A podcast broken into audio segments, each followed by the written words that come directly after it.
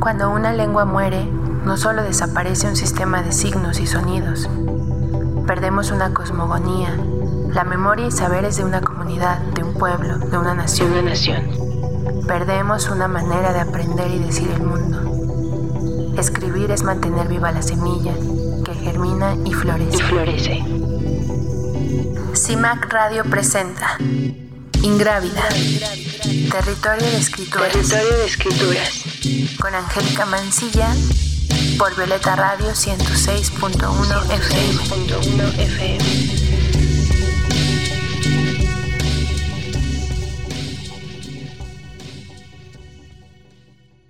Este programa es una colaboración con Originaria, gira de mujeres poetas que escriben fuera de la hegemonía.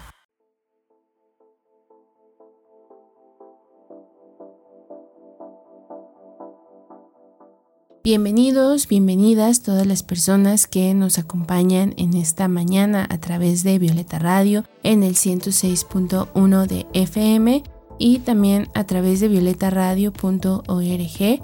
Yo soy Angélica Mancilla y estoy muy contenta de que ya estamos en nuestro episodio número 16 de Ingrávida, Territorio de Escrituras. Ha sido una temporada muy interesante, muy potente, donde hemos podido conocer a 16 escritoras que escriben en lenguas originarias, en lenguas indígenas y que escriben justamente desde diferentes territorios. Y bueno, antes de presentarles quién es nuestra invitada de esta mañana, les recuerdo que pueden seguir nuestras redes sociales, nos encuentran en Facebook, en Instagram y en Twitter como Ingrávida, Originaria, CIMAC, también como Violeta Radio y se pueden comunicar también a nuestro teléfono para que nos compartan sus opiniones al 55 60 60 55 71. Se los repito para que puedan anotarlo. 55 60 60 55 71. Y bueno, recuerden que esta temporada o que estos episodios que se han llevado a cabo han sido en colaboración con el proyecto Originaria rumbo al segundo encuentro nacional originaria que se llevará a cabo el siguiente año en Pátzcuaro, Michoacán.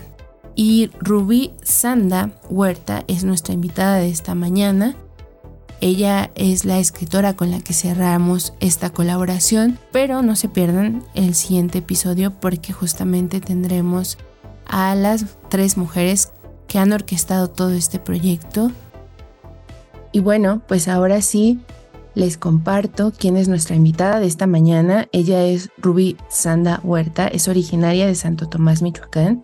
Es historiadora por la Universidad de Guadalajara. Desde su adolescencia se ha dedicado a la promoción y fortalecimiento de su lengua materna, el purépecha.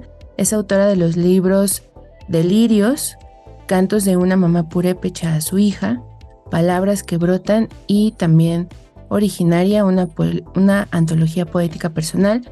Sus poemas se han publicado en revistas como Tierra Adentro, New York Poetry Review, Suyug Onot y el suplemento La Waldra del periódico La Jornada. Ha participado en diversos encuentros y festivales de poesía a nivel nacional. En 2014 realizó la traducción de una antología de Octavio Paz en lengua purépecha para el Instituto Nacional de Lenguas Indígenas, el INALI. Rubí, muchísimas gracias por estar esta mañana aquí en Ingrávida. Bienvenida.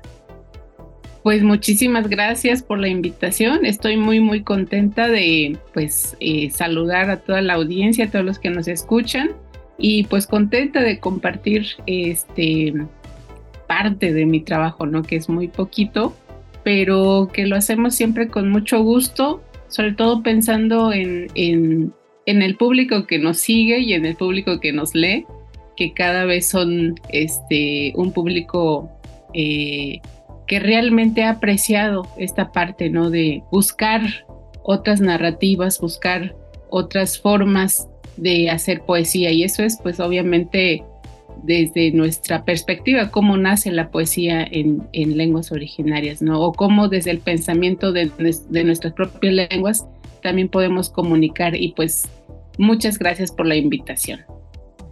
Ay, no, al contrario, muchísimas gracias por estar acá. Eh, estamos muy contentas de estar realizando esta colaboración con, con Originaria. Y justo por ahí quisiera comenzar, ¿no? Tú eres una de las poetas que fue invitada a esta primera gira, que fue como muy potente y que pues de alguna manera es como eh, lo que ha potencializado esta segunda gira, este segundo encuentro que se va a llevar a cabo el siguiente año. Y en ese sentido, Ruby, preguntarte cómo fue tu experiencia participando en este primer encuentro, en esta primera gira que se llevó a cabo con las voces de muchas mujeres también, de, de poetas que escriben desde diferentes territorios, desde diferentes lenguas, que cada una desde su singularidad pues comparte su palabra. Sí, eh, pues mira, Angélica, yo creo que fue punta de lanza, ¿no? Para que se abriera ahora sí que esa posibilidad, ¿no? Que ahorita me da muchísimo gusto que haya una continuidad, que se escuchen más voces, que conozcan también a poetas, eh, sobre todo de la parte norte, ¿no? De nuestro país, que es a veces nos centramos muchas veces más hacia el sur, ¿no? Eh, las lenguas que se hablan en Chiapas, en Oaxaca, que ya este, pues son las que más ubicamos, pero de repente también desconocemos quiénes son las que están escribiendo o haciendo música, cantos, poesía en, en, lenguas del norte, que son las lenguas que inclusive pues están pues más amenazadas, ¿no?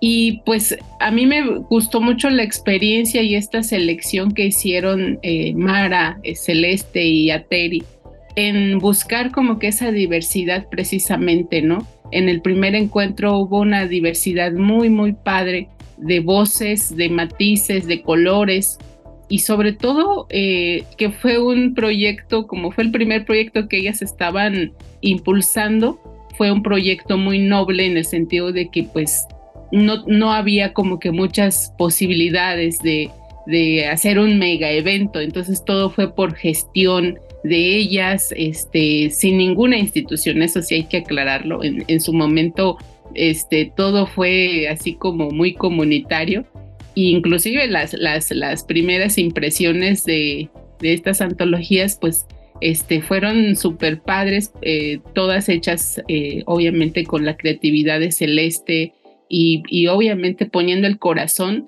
eso para mí me marcó mucho porque muy pocas veces eh, hemos visto esas iniciativas, ¿no?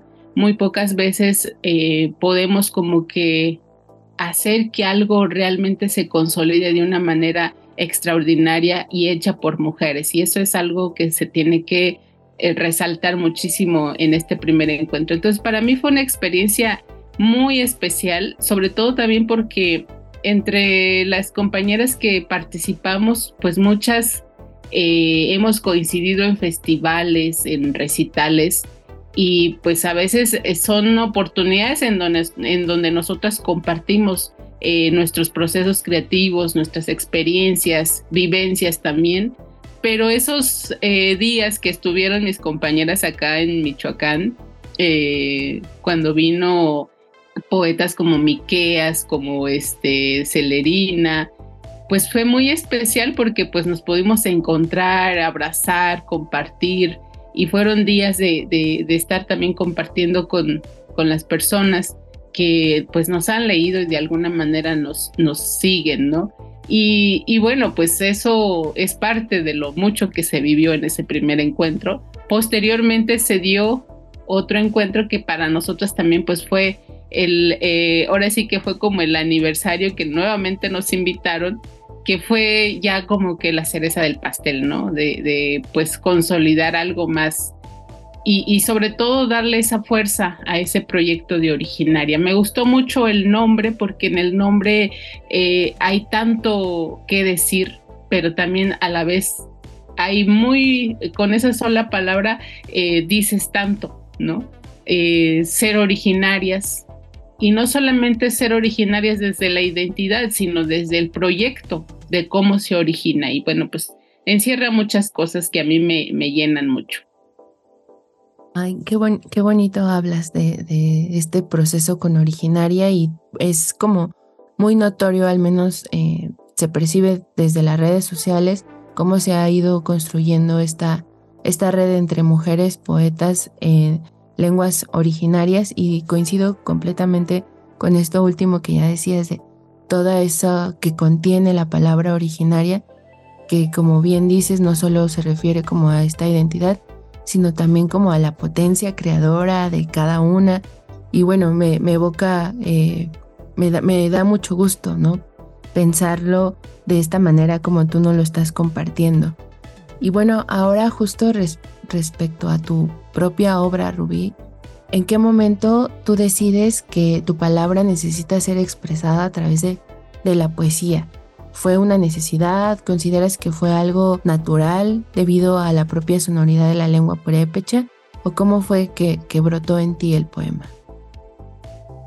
Pues yo creo que muchas veces hemos, o en, lo personal, yo me he puesto a pensar si, si, si el hecho de que escribamos en, nuestra propia lengua en sí ya es como que un, una una voz propia que cada mujer tiene, ¿no? cada quien eh, de las que hemos estado compartiendo estos espacios, sobre todo, hemos, nos hemos leído, nos hemos escuchado y en muchos aspectos coincidimos bastante, ¿no? Coincidimos en, en pues, que somos originarias, en primer lugar. En segundo lugar, algo en lo que siempre hemos coincidido son en las problemáticas sociales que vivimos como mujeres también dentro de una comunidad, pero también en una transición que hemos vivido muchas mujeres. El proceso de, muchas, la mayoría de las que, las que veo que coincidimos es que la mayoría ha escrito también desde fuera, ¿no? Muchas siguen escribiendo dentro de su propia comunidad, expresando, eh, compartiendo estas problemáticas. Y no es que uno ya esté fuera. Yo, por ejemplo, estoy un 70% en, en Uruapan, que es una, una, ciudad pequeña acá en Michoacán, pero el otro 50, otro, perdón, otro 40% estoy en mi comunidad. Y eso no es porque uno lo quiera así, las circunstancias te van llevando a, aislarte un poquito de, de muchas cosas por el trabajo, por muchas cuestiones, pero no dejas de ser de, porque también estoy dentro o rodeada de comunidades en donde percibo y veo otras realidades, ¿no? A veces yo me acuerdo mucho de pequeña que pues no salíamos de mi comunidad, no mucho. Entonces yo siempre sentía o, percibía que todos, todos hablaban el purépecha. O sea que, que donde yo fuera me iban a entender pero cuando salgo de, mi comunidad y, veo esas realidades en donde, en donde pues no era así, que había otra lengua que se imponía. Y no es que no, no escuchar el español, sí lo escuchaba, pero como que era más, más familiarizarme con que todos entendían el purépecha. Entonces, ahora que veo eh, también esta diversidad, no solamente ya hablando del español como una lengua que se impone, sino otras lenguas que se hablan en México y otras lenguas también extranjeras que están siendo también muy influenciadas en nuestras regiones. Y sobre todo en comunidades purépecha donde hay tanta migración hemos notado eh, o se ha notado en los últimos años que también el inglés ya ha tenido muchísima influencia en las comunidades y, y nos quiero no nos guste o no pues son lenguas que están conviviendo purépecha español inglés en las mismas comunidades y eso habla de que pues eh, tenemos que buscar esas estrategias para poder sobrevivir en muchos aspectos. Y bueno, a lo que, a lo que iba es precisamente, yo pienso que desde esa posición o desde esa postura, eh, la poesía juega un papel muy importante y darle voz propia a la misma poesía. Eh, no, no es Rubí, sino es darle esa voz. Puede ser Juana, puede ser María, puede ser Inés, quien fuera tiene que tomar la palabra y hacerla, eh, pues que, que se escuche. Y dentro de eso que se escucha precisamente están, pues obviamente, mostrar la realidad en la que vivimos, no romantizándola. A veces sí, la poesía puede ser un poco hablar de, de cosas este, que, que nos lleven a pensar, imaginar, ay, qué hermoso, qué, qué bello, pero también es mostrar realidades que nos duelen y realidades que nos están pues lastimando y eso no solamente en lo personal, sino desde lo colectivo, desde la comunidad, desde el territorio. Entonces, pues eso es parte de lo que pues me ha tocado hacer, es darle voz a la poesía. Sí, como un tejido de memoria, ¿no? Eh, pero de esos aspectos que se desean resaltar, que se desean conservar, pero también de estas otras realidades que son tan complejas y tan dolorosas, ¿no? Y justo pensaba que en algunos de tus poemas, pues hay como eso, como un tejido de la memoria de tu pueblo, de la lengua, de, pues sí, de la comunidad, ¿no? Eh, hay una voz que observa como el transcurrir del, de los soles, de las generaciones como parte de ese mismo lugar, porque la lengua no solo es palabra, dice uno de tus poemas, ¿no? Está en los sabores de su gastronomía, en las cenizas del fogón de las abuelas. Y en ese sentido, ¿qué papel para ti juega la poesía en esa recuperación y conservación de la memoria del pueblo purepeche? Híjole, yo creo que es, es algo fundamental porque es la, misma palabra, ¿no? Em, algo que a mí me, me, sigue como que transmitiendo muchas sensaciones y muchas me, lleva y me, lleva a, mis tiempos, porque ahorita los tiempos ya cambiaron, pero siempre que, visito a mi mamá, en, este caso, que mi mamá todavía tiene una cocina muy tradicional, eh, cocina todavía en el fogón, pues hay una mitad de, esa casa de mis papás que, que todavía me, lleva a, a, esos recuerdos de infancia cuando vivía o en su momento visitaba a mis abuelos. Y, a lo que voy es que la palabra dentro de ese espacio es, es un fuego, es un espíritu mismo, ¿no? Que te lleva a recordar, a, transmitir muchas cosas.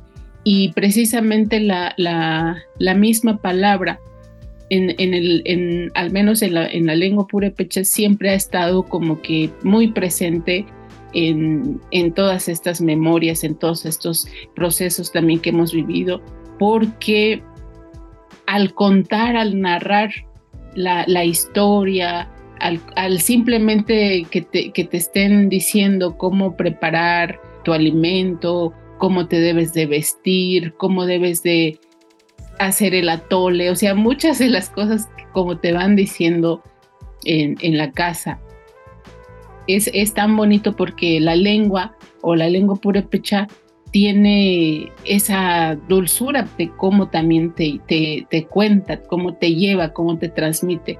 No, estoy hablando desde la, desde la sororidad, de cómo te, va abrazando la misma palabra. Y yo siempre he sido como que muy curiosa en ese aspecto porque de niña eh, me gustaba mucho acompañar este, o, ir a las fiestas, eh, sobre todo que eran como muy rituales, ¿no? Casamientos, bodas. Y escuchaba estos discursos de los wandaris, que eran los que eh, llevaban la palabra, y ellos lo hacían con una naturalidad, lo hacían con, con mucho respeto, con mucha reverencia, hacían sus discursos, usaban eh, la palabra como si fuera pues el, o sea, como un arte, ¿no? Yo decía, ¿cómo pueden expresar esas cosas eh, hablando del, del sol, de la luna, de cómo, o sea, hacían muchas metáforas, usaban muchas metáforas dentro de sus discursos eh, que yo me imaginaba cuando ellos hablaban del matrimonio, de, de, cómo se tenían que cuidar, cómo se tenían que comportar en el matrimonio, pero no se referían a las personas, sino que se referían hablando del sol, de la luna, del coyote, del, o sea, y yo decía, ¿a, poco? O sea, sí te llevaban a imaginarte cosas. Entonces, desde ahí como que hay una imaginación, una, una cuestión de, de que tú dices, o sea, es tan bonito que tú puedas decir cosas no siendo tan explícito, ¿no? y entonces la palabra siempre ha sido o juega ese papel tan importante, la poesía. Yo creo que eso se vive diariamente en una comunidad. Dentro de la comunidad podemos ver tantas cosas que contar, pero también muchas veces queremos contar nada más lo que es por encima. Y creo que una de mis apuestas también ha sido eso, ¿no? Mm, siempre me han preguntado por qué escribo tanto de la maternidad, porque nadie hablaba de la maternidad. Cuando empecé a escribir, eh, no se hablaba de maternidad en la poesía, no se hablaba de los eh, de, otras cuestiones, simplemente era, de hecho, la poesía que yo empecé a leer en Purépecha era escrita por hombres y precisamente al, al escribirlo los hombres decía, bueno, pero pues ellos no pueden hablar de lo que es ser mamá o de lo que es eh, ser mujer en una comunidad. Entonces, pues desde ahí como que hay esos paradigmas, ¿no? Que, que tenían que romperse. Claro. A mí me encanta todo lo que has mencionado, Rubí, y, pensaba como en la palabra como esta posibilidad de, moldear o de generar experiencias, ¿no? Y como al servirnos como en esta, eh, al cumplir como su objetivo más inmediato, que es comunicar, pues como que pocas veces nos detenemos a pensar cómo en realidad sí estamos construyendo pues todo con, con nuestras palabras, ¿no? en cómo las, en cómo vamos acomodándolas y que pues eh, en ese sentido es tan importante que haya distintas voces, ¿no? Que, que nos evoquen eh, cómo están mirando la realidad, porque pues como en esta idea de que la palabra quien, quien la tiene, pues en realidad también puede ser como desde lugares de poder, ¿no? Eh, definir cómo se tiene que, que vivir algo, ciertas experiencias, pues me parece como muy importante, ¿no? Y ahora que lo decías desde, desde la maternidad, que es uno de los temas principales en tu poesía, pues últimamente justamente nos hemos dado cuenta, ¿no? Eh, sobre todo que se empezó a hacerse como un movimiento más grande de visibilizar, de difundir a las escritoras como esa necesidad de que queríamos estas otras historias que no se habían contado o que se habían ocultado porque no cumplía como, con estos parámetros de la literatura o de los grandes temas, de lo que se concebía que debía ser la poesía o, la narrativa. Y bueno, ahora que decías también desde tu ser mamá, pues hemos escuchado que tu libro Cantos de una mamá purépecha se gestó luego de ser de ser madre, ¿no? Y entonces me gustaría preguntarte cuál fue la importancia de recoger la memoria de los cantos de arrullo, de hacer ese ejercicio de genealogía, de concentrar saberes sobre la crianza, pero también sobre la potencialidad de las mujeres como tejedoras de la vida, ¿no? Y cómo estos saberes, más allá del propio verso, impactaron en tu propia vida y en la de las mujeres de tu comunidad. ¿Cómo es que ha sido recibido este libro? Pues yo creo que es uno de los libros más completos, se podría decir, Tampoco tengo muchos, ¿eh? son muy pocos, pero creo que de, los que más eh, me siento como realizada o como, como que plasmé ahí todo lo que, lo que en su momento viví, porque esa fue la, intención. Eh, rápidamente te cuento que el, proceso de maternidad o de, que yo viví, pues fue muy complicado el, la, cuestión del parto. Entonces, al vivir esa experiencia en donde casi eh, pierdo la vida y, donde pues nunca me imaginé, o sea, toda mujer sueña con tener un, parto, este, pues no, no tan, tan doloroso, ¿no? Pero en el caso mío, pues sí lo viví y pues eh, gracias a que todo salió bien y, pues pude ahora sí que disfrutar ya eh, posteriormente de, ese, de esa crisis, de, ese problema tan fuerte que pasé, pues resulta que estaba como que buscando la manera de cómo yo contar esa experiencia. Y mm, se me acercó Mardoño y me dice, ¿por qué no escribes sobre lo que tú viviste? En, en un principio sí me sentí como, como que no, no, eso no se puede contar.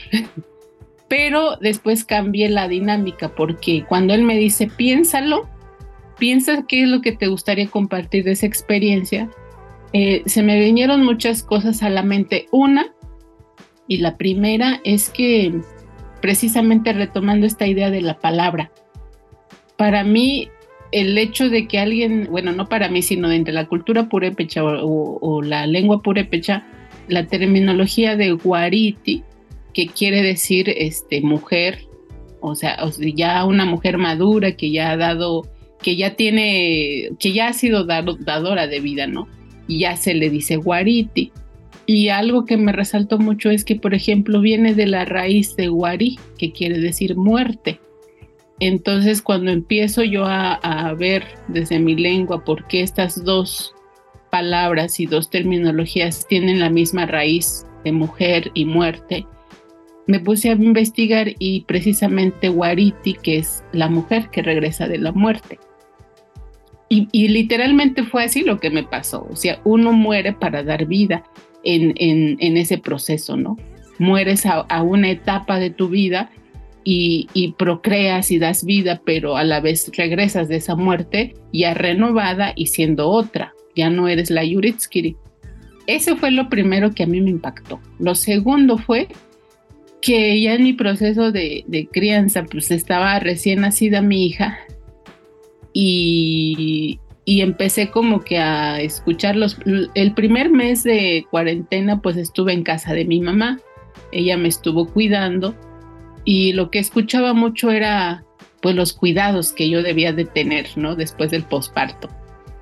Que no hagas esto, que no hagas lo otro, que mira acá y también los cuidados del bebé, ¿no? Que, hay que bañarlo así, que hay que hacer esto y que si pasa esto. O sea, muchas de esas cosas yo ya las había escuchado anteriormente con, mis tías, con, mi hermana, pero yo es, experimentarlo de manera directa no.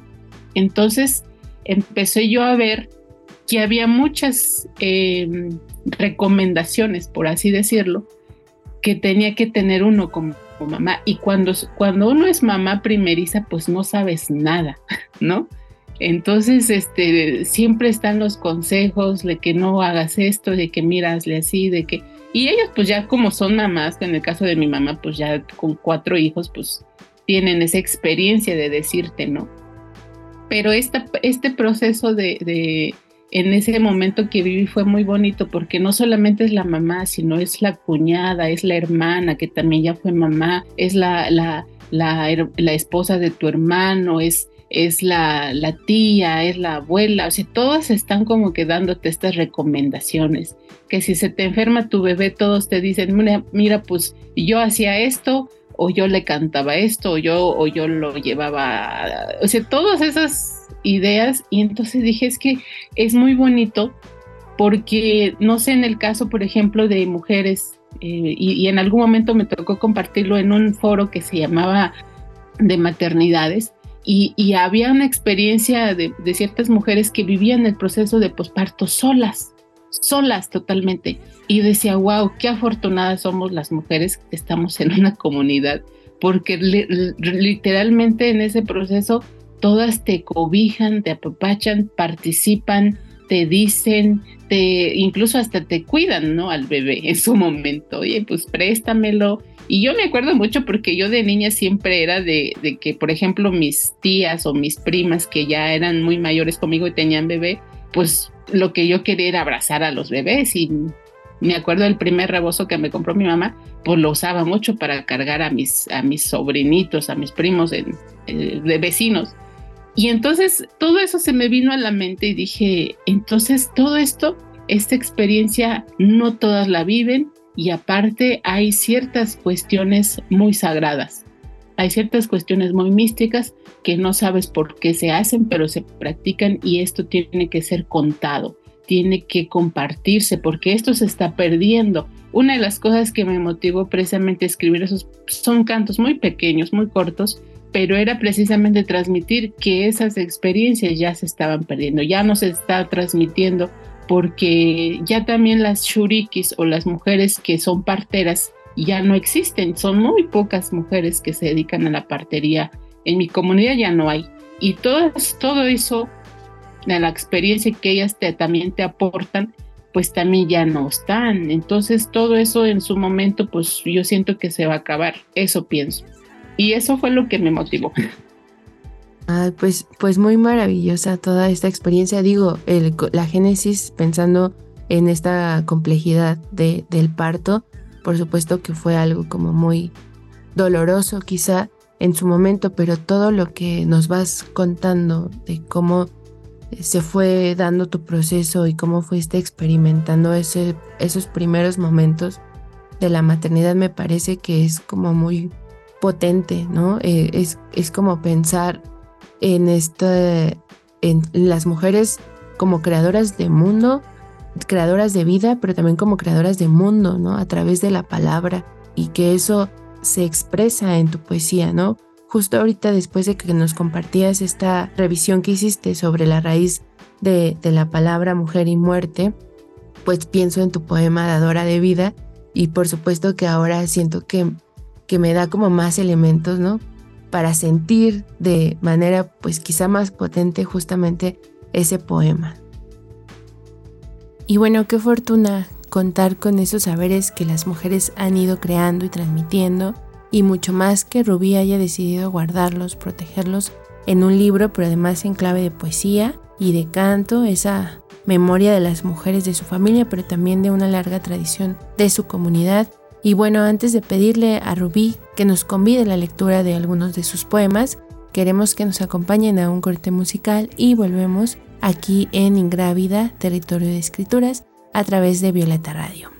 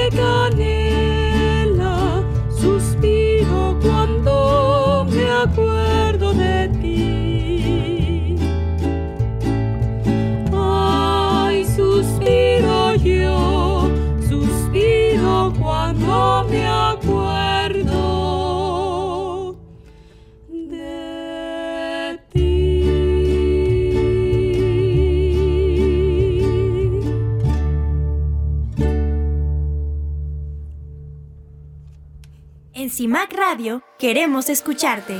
Comunícate con nosotras al 55 60 60 55 71 55 60 60 55 71 y déjanos conocer tus opiniones sobre nuestra programación. CIMAC Radio, periodismo con perspectiva de género. Ingrávida. Territorio de escrituras. Territorio de escrituras.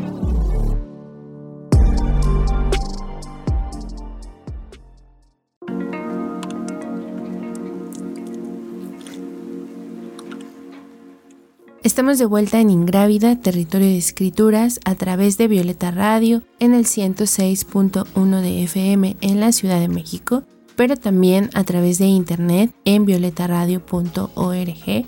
Acabamos de escuchar Flor de Canela, una pirecua michoacana interpretada por las coronelas.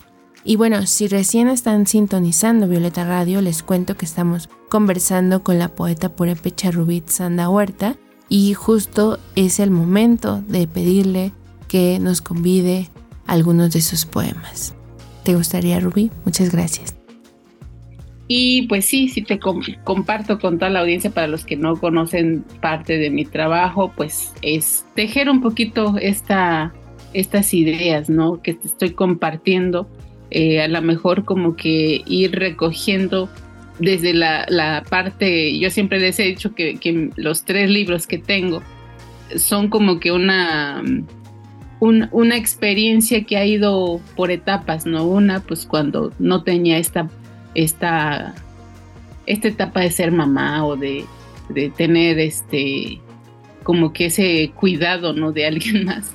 Y la otra, pues es como que el, el antes, ¿no? El antes, cuando pues todo lo ves como que muy, yo decía como que siempre pasé esa o viví esa etapa en donde sientes que te quieres comer al mundo y que solamente eres tú y, el super yo, pero ya ahora que tienes a alguien por quien pues hacer cambios en tu vida y, y ser, ahora sí que te vuelves más sensible también porque la maternidad es lo que te, te hace, ¿no? Ser más sensible a muchas cosas y, y, esta es otra etapa en donde pues ya, ya, ya, ya uno también como que vas eh, pensando más en, en, cosas que a lo mejor yo en mi caso me, me, he sentado mucho en la espiritualidad y es como que buscar más cosas que ya no las, no las entiendes, pero las quieres entender desde otra manera, ¿no? Entonces, pues voy a compartirles un poquito, eh, el primer poema se llama Kusharet y es como que el, inicio de una mujer, ¿no? Que en este caso para mí fue el, cómo empecé a, buscar o indagar eh, desde mis emociones, desde mi cuerpo y desde todo lo que es, mi ser mujer, empieza como que esta, esta, este viaje, ¿no? Que, que me ha llevado hasta este punto.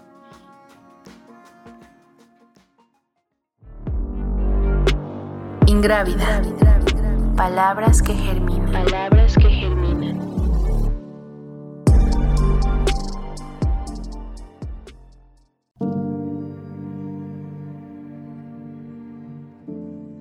Кушарит. Учит цыцык пирасынт. Чет хурепик инжарасынт. Ципесынт. Яман бейшу уэрасынт. Mandan gutsu yurir hanisan tikahikuerasan kimbamparak pinichan. Yum tam gutsu te pexatitzipikuan incharaku. Tujinde espiroaku, hipiroaku, kasuriku. Mujer, mi flor se abre, tu calor penetra, gozo. Desde mis entrañas sale todo. Mes con mes llueve sangre. Voy creando nuevos universos. Nueve lunas tejiendo en mi vientre. Tú la aguja, yo el hilo. Borda. qué hermoso. Muchas gracias, Rubí. Y bueno, pues les voy a compartir otro nanixnianta kuraxatitjareanpakitl yoj timotsitaraku mana kuariponescakuitsi tanapuntsiypek katsanarikuechan kuskas dayanpipun winirapuncheta warikw jiskasnti kanarikw jimin sipikuasnti kajatsirasn sapirat kakjeraticha No mitin esquin de shanaro en pac wanik noter junguanat. No ne mamitiasti, nox mit pedasti. No sesniata tich cherawat. Sipanati, pamenjanati, uwarikwa, kunarukwat. Pinas karanimahku sindeti. Nax haraski. Minarikwaskitsin. No wandano kwarsinti. Wandanan tatinamagaxnitamak. Se va acercando el tren de la muerte. Como serpiente hambrienta, en sus paradas va recogiendo ilusiones y sueños.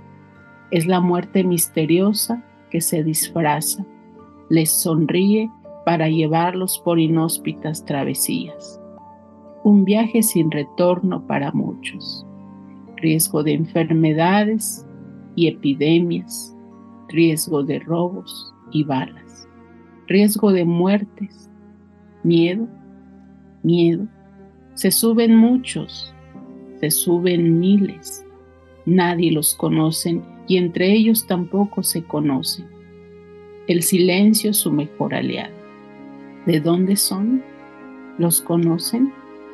Sin rostro los astros son los que darán testimonio o la sangre que fueron dejando.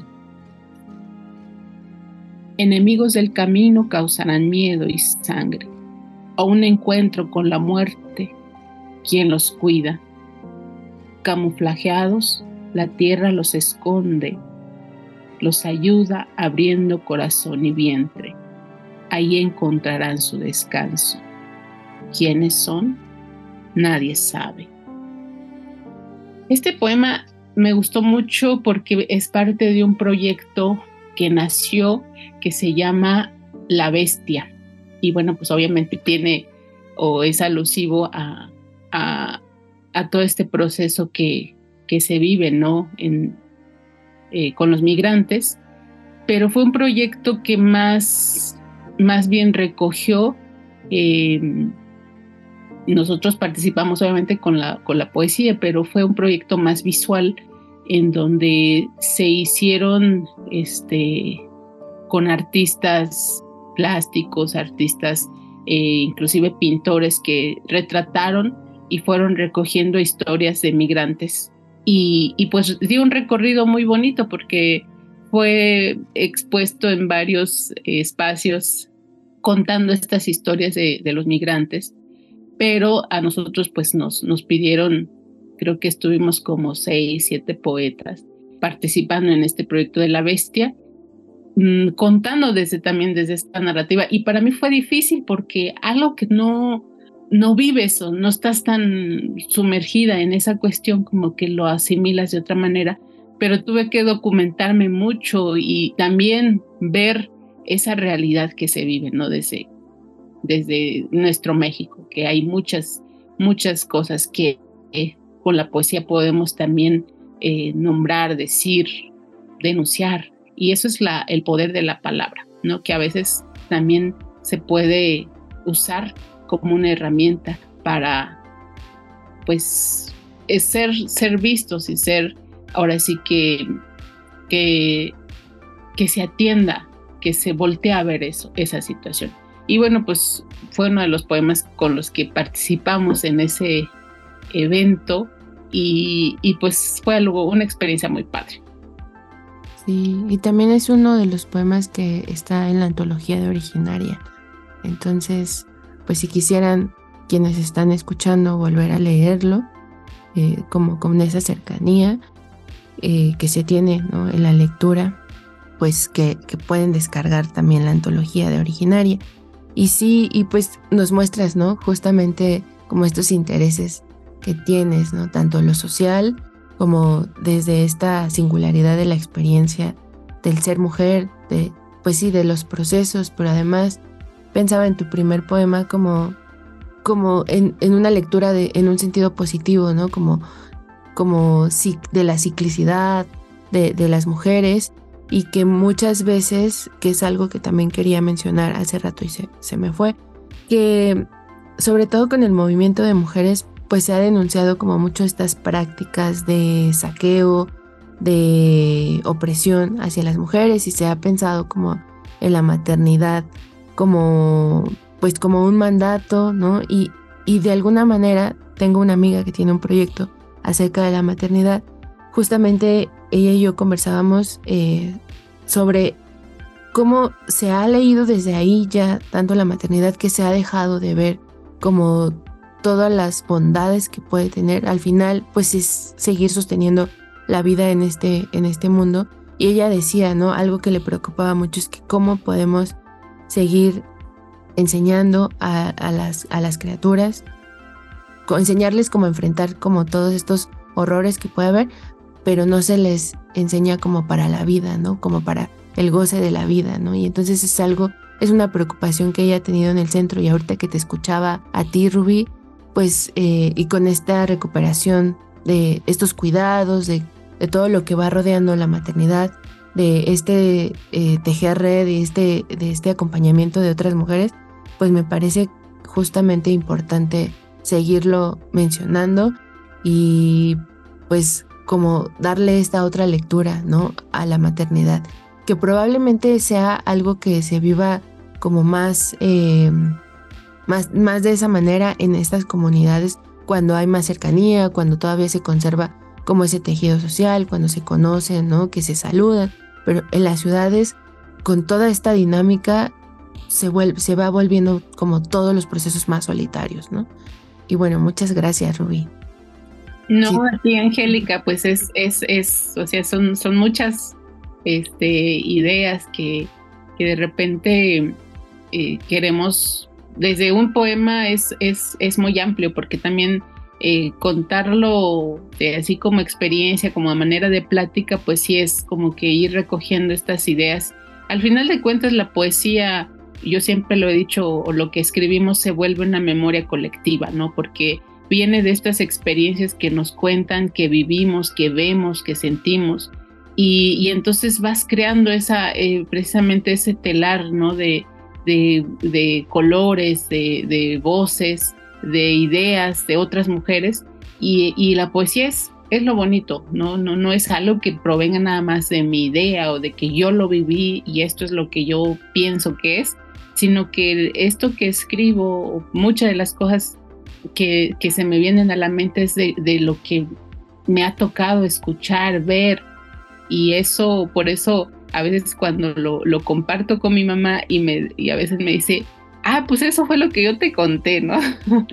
y entonces me gusta que su idea esté dentro de, un texto o que eso que ella me transmitió esté ahí, ¿no? Entonces fue, es algo que se va haciendo sobre la marcha y pues es, una buena experiencia porque eh, no lo siento tan mío, sino que siento que eso lo sienten y lo viven y ya cuando lo escuchan y dicen, wow, sí es cierto, porque así me contaron, así lo viví. Muchos de los poemas que escribo y me, ha tocado compartirlo con mujeres en comunidades, me dicen, es que sí es cierto porque a mí me contaban eso, es que sí es cierto porque yo lo viví, es que sí es cierto porque así se vive en mi pueblo. Y entonces se identifican y hay una conexión con, con eso, ¿no? Y eso es la, intención. Y, y justo pensaba ahorita que decías eso en, en Nadia, en y también en Susi Benzulul, eh, que decían, pues es que no solo soy yo la que está puesta aquí, ¿no? Es como todas las mujeres de mi comunidad. Y creo que eso es algo muy bello, ¿no? Y que también me hizo pensar como en, una conversación que escuchaba eh, Cristina Rivera Garza, ¿no? Como esa, lo maravilloso de la literatura, como eso, ese generar esas emociones, ese conectar con las demás personas a través de las palabras es algo que pues es muy valioso, ¿no? Por eso sigue tan viva, pienso, la literatura en la actualidad. Así es.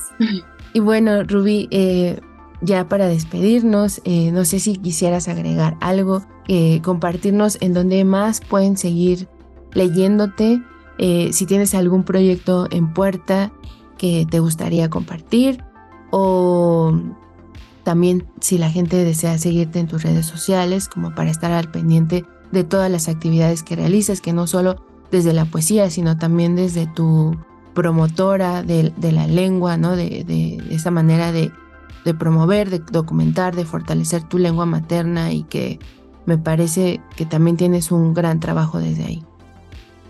Sí, yo creo que pues una cosa me llevó a la otra, ¿no? O sea, esta, esta parte de, de, escribir y compartir este, mi, mi trabajo me, me, llevó precisamente a la búsqueda y a la necesidad también de, de ver quiénes son los que me leen, quiénes son los que están eh, leyendo propiamente en lenguas originarias, porque bueno, la mayoría que puede leer mis poemas, pues lo leen y conocen la versión en español, pero me interesaba más a conocer a ese público o a, esa, a esos lectores que realmente leen en mi lengua.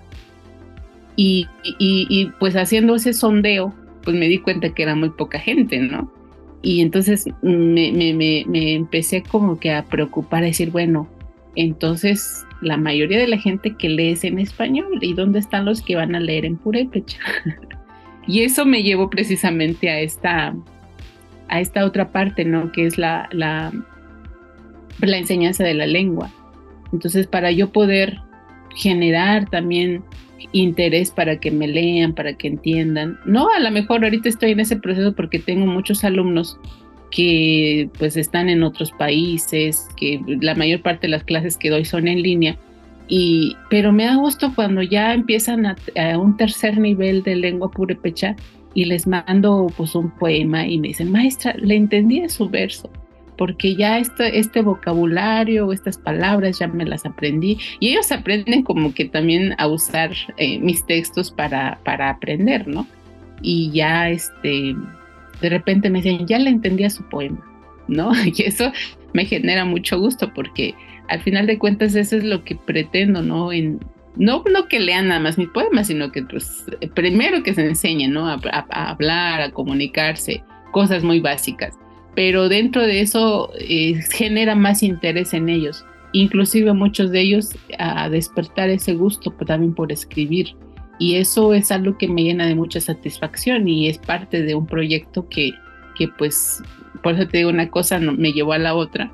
Y lo otro pues es pues seguir generando esa conciencia lingüística, esa, ese, esa idea ¿no? que tenemos que en algún momento las lenguas pues logren alcanzar pues eh, vitalidad, en todos los aspectos y en todos los ámbitos, ¿no? Porque es la intención que la lengua se posicione eh, y que lo, lo utilicemos en todos los espacios. Entonces, pues esa es parte de lo que también andamos haciendo. Y lo otro, pues proyectos a la puerta, eh, así de a, a, corto plazo, pues no, pero sí a mediano, largo plazo sí tengo pensado o estoy en esa posibilidad de trabajar un proyecto, pero ya es con, con niños. Eh, pues ahorita tengo una niña de siete años y de repente ella es la que ahora me motiva mucho en, en, de repente cuando a veces no, ya no he hecho textos, pero veo a ella muy metida en esta cuestión de los libros y de hecho me sorprendí hace unos días que me dijo, mamá, hice mi primer libro. y pues se pone a hacer sus dibujos y me empezó a narrar la historia de, de una niña. Y, y, me sorprendió de cómo la, tiene su creatividad a flote porque empezó a decirme, explicarme todo lo que ella se imagina en, en su libro y ahí lo tiene muy guardado. O sea, me dice, es mi primer libro y este y entonces dije bueno ya mi hija me va a ganar entonces tengo que hacer algo. Y estoy pues ahora sí que creando precisamente la idea la posibilidad de hacer algo precisamente con infancias no entonces pues eh, posiblemente ya me active en, esa parte también ya de, de hacer cosas. A lo mejor ya en colaboración con la Tzanda, ¿no? Que es la que a lo mejor me va a impulsar a, hacer sus, porque dibuja muy bonito, entonces a lo mejor hacer algo con ella, este, ilustrado con sus dibujos y yo ir haciendo cosas por en texto, ¿no? A ver qué hacemos por ahí, unas locuras. Sí, seguro como algo, algo muy bello. Justo esta amiga que decía, se llama Verónica Páez, le mando saludos, que ha estado también aquí acompañándome en algunas entrevistas, pues ella decía justo tener eh, una criatura con, con ella, ¿no? acompañando ese proceso de crecimiento, pues dice que es como redescubrir el mundo cuando se convive con, con, un niño, con una niña. Y pues me parece que sería un gran proyecto, ojalá que sí. Y pues igual, mm, no sé si, si tus clases de purépecha son abiertas al público o... Sí, es para quien guste, o sea, no, no tenemos ninguna restricción, bueno, excepto niños, ¿no? Porque las temáticas que vemos pues ya son para como que más este, enfocados a gramática y cosas así. Eh, pero sí, es el público en general, de donde nos gusten, de donde escuchen, hay, hay manera de... Y nos ajustamos a los horarios, o sea que es, hay, es, un, es, es un espacio en donde la intención es que la gente aprenda. Entonces, no ponemos como que tantas trabas, sino al contrario, ¿no? Horarios, todo, todo está como para a pedir de boca.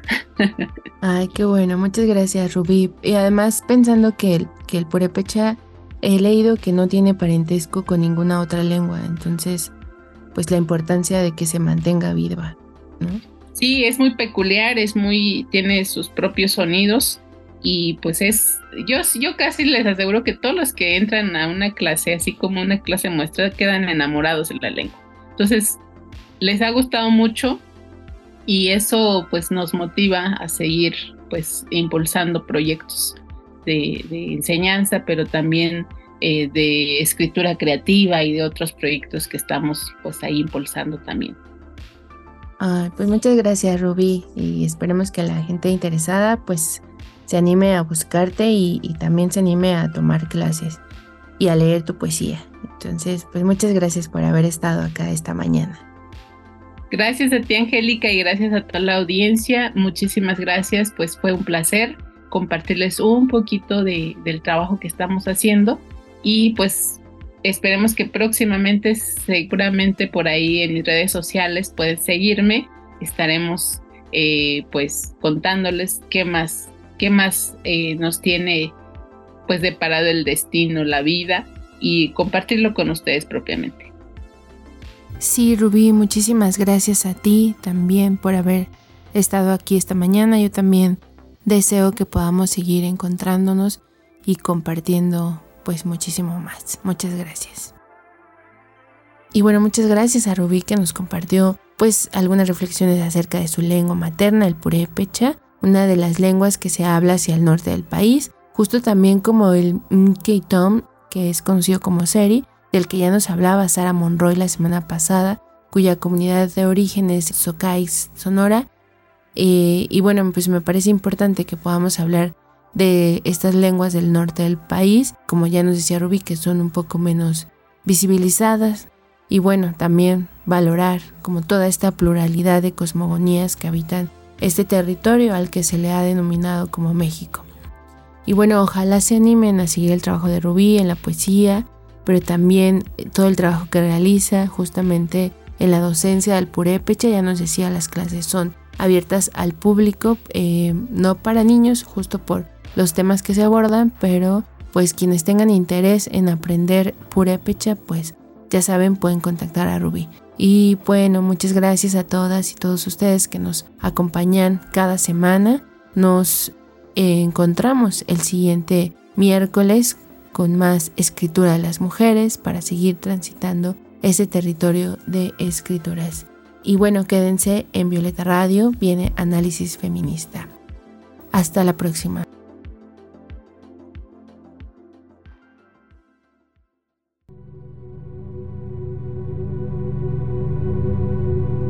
Palabras en lengua materna tejidas en las alas de mujeres pájaro.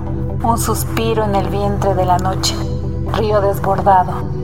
Tierra mojada después de la lluvia. Después de la lluvia. CIMAC Radio presentó Ingrávida. Territorio de escrituras. Territorio de escrituras.